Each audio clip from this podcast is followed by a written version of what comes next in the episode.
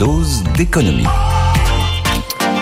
Et oui, comme tous les jours du lundi au vendredi, Nicolas vous fait une petite piqûre d'économie. Bonjour Oui, Nicolas. Bonjour. On va continuer à parler de la crise agricole qui ne faiblit pas. Le cœur de la grogne repose sur la concurrence des produits qui viennent bah, d'en dehors de nos frontières. Est-ce que vous pouvez nous dire, Nicolas, où on en est vraiment en termes, eh bien simplement, d'importation Alors, alimentaire? il est clair que sur le long terme, le Made in France recule. C'est pas catastrophique partout. Donc j'ai regardé un peu secteur par secteur. Euh, là où c'est franchement assez impressionnant, c'est pour les fruits et légumes.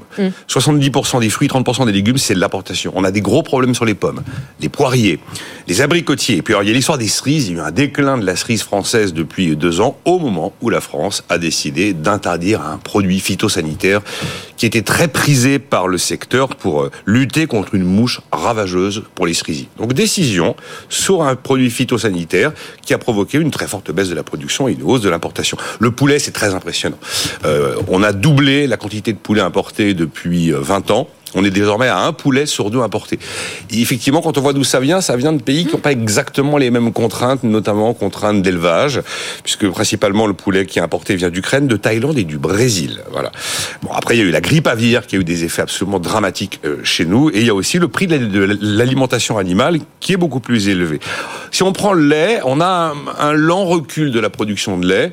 Alors, La France reste le pays roi en termes de production de lait encore en Europe aujourd'hui, mais c'est vrai qu'on a un milliard de litres de lait produits en moins depuis 2015 et une bascule pourrait être 2027 où la filière se dit qu'au rythme auquel les choses déclinent, même si on reste très puissant, une grande nation laitière, on pourrait se mettre à importer du lait à compter de 2027 si les choses continuaient comme ça. Donc je vous ai là donné trois exemples très concrets de secteurs qui déclinent, pas tous au même rythme d'ailleurs. Est-ce qu'on peut zoomer sur le secteur de la viande bovine? Alors absolument, oui, la production nationale de, de viande bovine elle est en baisse, mais là c'est pas catastrophique.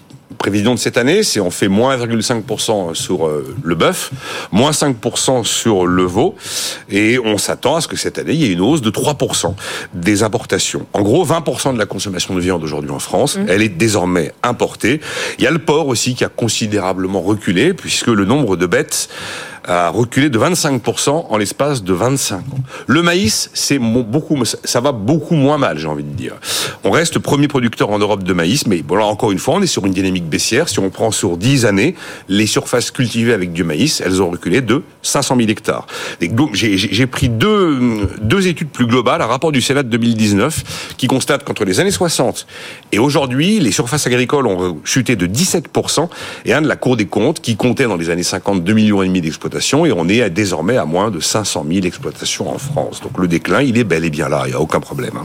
Est-ce que tout ça additionné signifie, Nicolas, qu'on est tout à fait dépendant du reste du monde pour manger en Alors, de toute façon, on ne sera jamais autosuffisant dans tous les domaines de l'alimentation. On ne va pas devenir un pays de fruits exotiques ou être une nation qui, qui, qui domine le secteur du riz, comme par exemple les Italiens. Il y a quand même forcément euh, des spécificités pays par pays. 20% aujourd'hui de ce que nous mangeons est importé. Donc, c'est pas non plus Armageddon.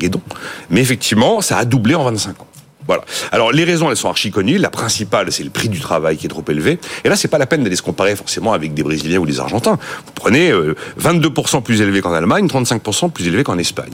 On a l'histoire des excès de normes, il y a aucun problème, de la dynamique européenne voulue, notamment avec le Green Deal, qui est quand même une machine à produire moins, il y a aucun problème. Là, on a interdit des pesticides et on a été, encore une fois, on a voulu aller plus loin que les autres en France, donc on en paye les conséquences, c'est évident.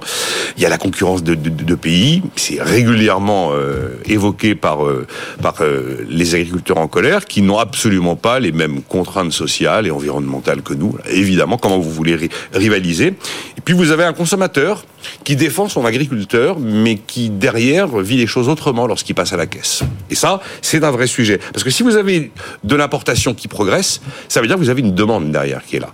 Après, il faut rappeler quand même que on reste leader de l'agriculture en Europe.